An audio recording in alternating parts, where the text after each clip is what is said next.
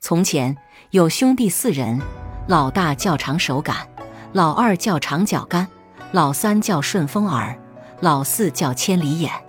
四弟兄都生得稀奇，正像个人的名字一样，各有一套本事。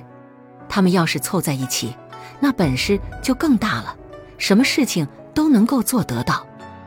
一天，他们的老妈妈得了重病，听人说要吃雷公胆才会好。几位弟兄就想法子要捉雷公。顺风耳竖起长耳朵一听，就听到有人说：“灶神是个耳报神，但凡人世间的善恶，他都要到天上去禀报。谁要是有了过失，或是糟蹋五谷，天王老子就打发雷公下来惩罚。”顺风耳把听到的话告诉了弟兄们，为要给母亲治病，大家就商量出一个捉雷公的法子来。长手杆和长脚杆到山上包了许多滑皮狼，拿来铺满屋顶，用水泼得滑溜溜的。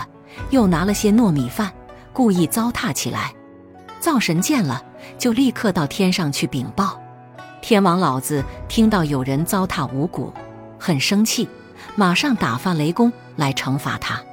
顺风耳听到雷公要来了，千里眼看见雷公动身了，长手杆。长脚杆就准备好，顿时霹雳火闪，震得天摇地动。雷公怒气冲冲飞了下来，他满想一锤一铲就把四弟兄的房子砸烂。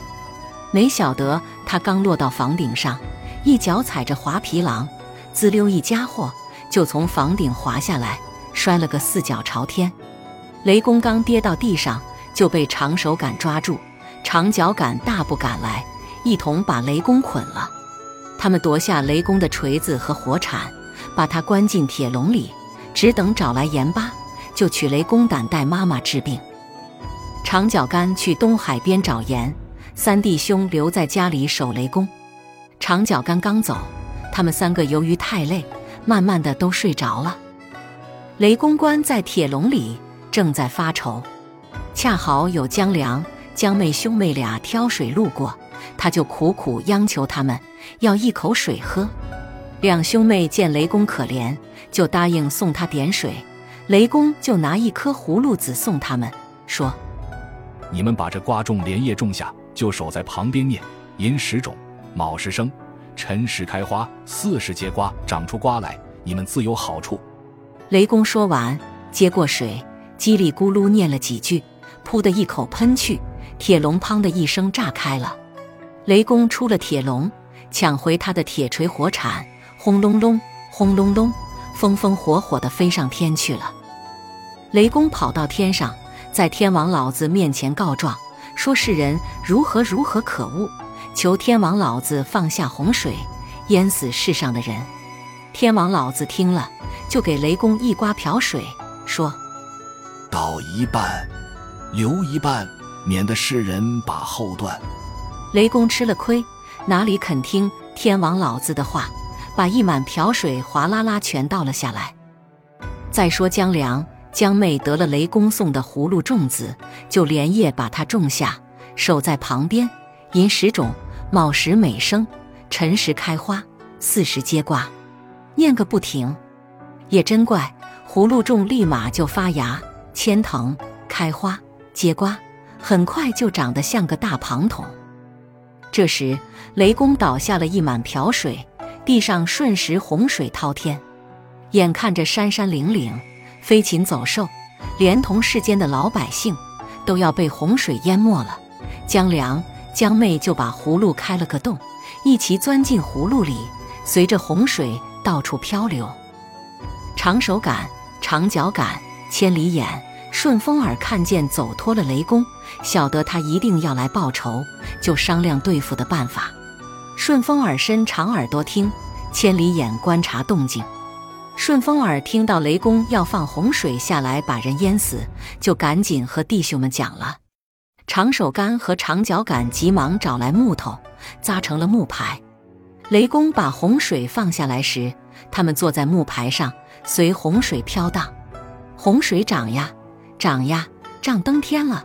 他们的木牌飘呀飘呀，也飘到了天上，碰着南天门。雷公听到响声，问是哪个，他们大声回答：“长手长脚，来捉逃脱的雷公。”雷公听了，吓得赶紧钻到天王老子的屁股底下，战战兢兢地说：“天王爷，不得了喽！他们上天来捉我了，你赶快把天升高吧！”天王老子也慌了手脚，一屁股坐下来，把雷公压的眼睛都鼓出来了。现在有些地方塑雷公的像，都是鼓鼓眼。天王老子一时没有办法，只好把天升得高高的，所以现在的天很高很高。可是已经来不及了，他们弟兄四人已从南天门进到天上来追赶雷公。雷公东躲西藏，他们紧追不放。如今天上忽而这里轰隆隆，忽而那里轰隆隆，传说就是他们在捉雷公里。天王老子见洪水淹不死四弟兄，没办法。只好下令退水，泼了的水收不回来，他就放出十二个太阳，要把洪水晒干。十二个太阳就像十二团火，白天黑夜不停的晒，不久就把洪水晒干了，也把石头晒得开裂了。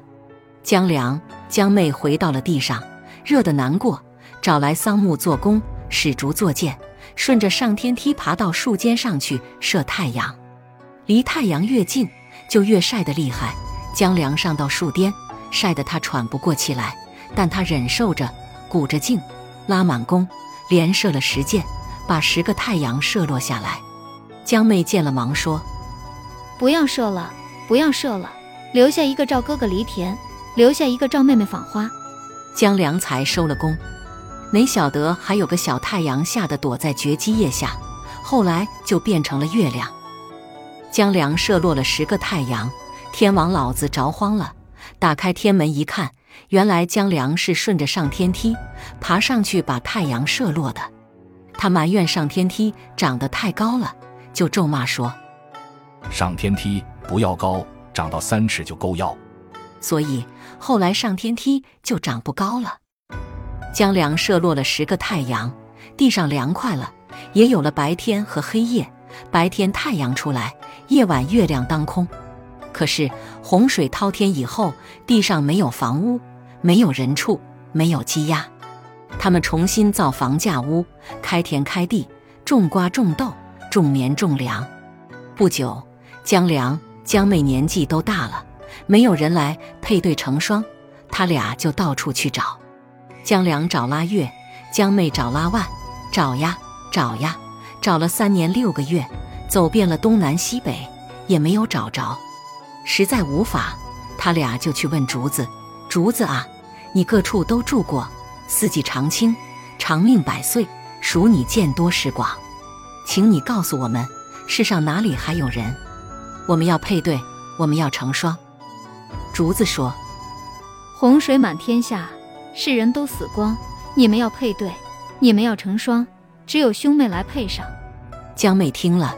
羞得满脸红，很生气，就挥起砍刀砍竹子，边砍边骂：“竹子太可恨，顺口胡乱讲，家家都有兄和妹，哪有兄妹配成双？我把你砍成节节，把你破成柳柳，看你以后还乱讲。”竹子又说：“实话对你讲，你反把我伤，若是今后找不着，你要来把我接上。”后来江良、江妹找不到配偶，兄妹结了婚。只好来把砍断的竹子接上，所以现在竹子才长成一节一节的。人们还把它画成柳柳，用来编织物件。他俩又去问松树：“松树公公啊，你坐在山岗上，站得高，看得远，四季常青，数你年纪大，数你见识广，请告诉我们，世上哪里还有人？我们要配对，我们要成双。”松树开口说。洪水满天下，世人都死光。你们要配对，你们要成双，只有兄妹来配上。江妹听了，怒气冲冲，指着松树公公骂：“松树讲话不合情，哪有兄妹配成亲？你厚着脸皮就乱讲，以后砍一根绝一根。”江良赶忙说：“那要不得。”江妹又补上一句：“这边飞种那边生。”所以后来砍了松树。树桩上就不能再发芽生长，全靠树种四处飘落来繁衍。他们又去问石头老人：“石头公公，你听清，世上哪里还有人？我们要配对，我们要成亲。”石头老人说：“天地出生，我也生，千百万年纪的亲。自从长过满天水，世上再无别的人。你们想要成婚配，只有兄妹结成亲。”江妹听了，虽不像前回那样生气，但心里还是不舒服。兄妹怎能配成亲呢？江良、江妹走遍天下，问过竹子、松树和石头老人，都说没有人了，只有兄妹成亲。江良为了接后代，就向江妹提出成亲。江妹说：“羞死人！兄妹成亲羞死人！从小同父又同母，如今怎好配成亲？”接着就对江良提出三个条件：东西两地两堆火。火焰要汇合，岭南岭北两条水，河水要汇合，东山西山两扇墨，滚下坡脚要汇合。三件事情能做到，兄妹成亲无话说。江良听了很为难，抱起脑壳天天想，走到哪里问到哪里，想呀想，问呀问，总找不出头路。他去问棕树，棕树摇着大蒲扇不理睬。江良很生气，撕烂了他的大蒲扇，说。看你这样子，真是气死人！我要剥你的皮，抽你的筋。所以现在的棕树叶子都是细柳细柳的，人们每年都要剥棕皮、抽棕丝。江良又问乌龟：“乌龟，乌龟，请问你，东西两地两堆火，火焰怎么能汇合？”乌龟说：“等到东风起，先点东边，后点西。”他仔细想着乌龟的话，先点东边，后点西。东边先燃，火焰往西边吹去；西边后燃，烟子升起来，正好同东边的烟子汇合。第一件事解决了。他又问：“乌龟，乌龟，请问你，岭南岭北两条水，河水怎么能汇合？”乌龟说：“水往低处流，西边高来东边低，岭南岭北两条水。”自然的相会。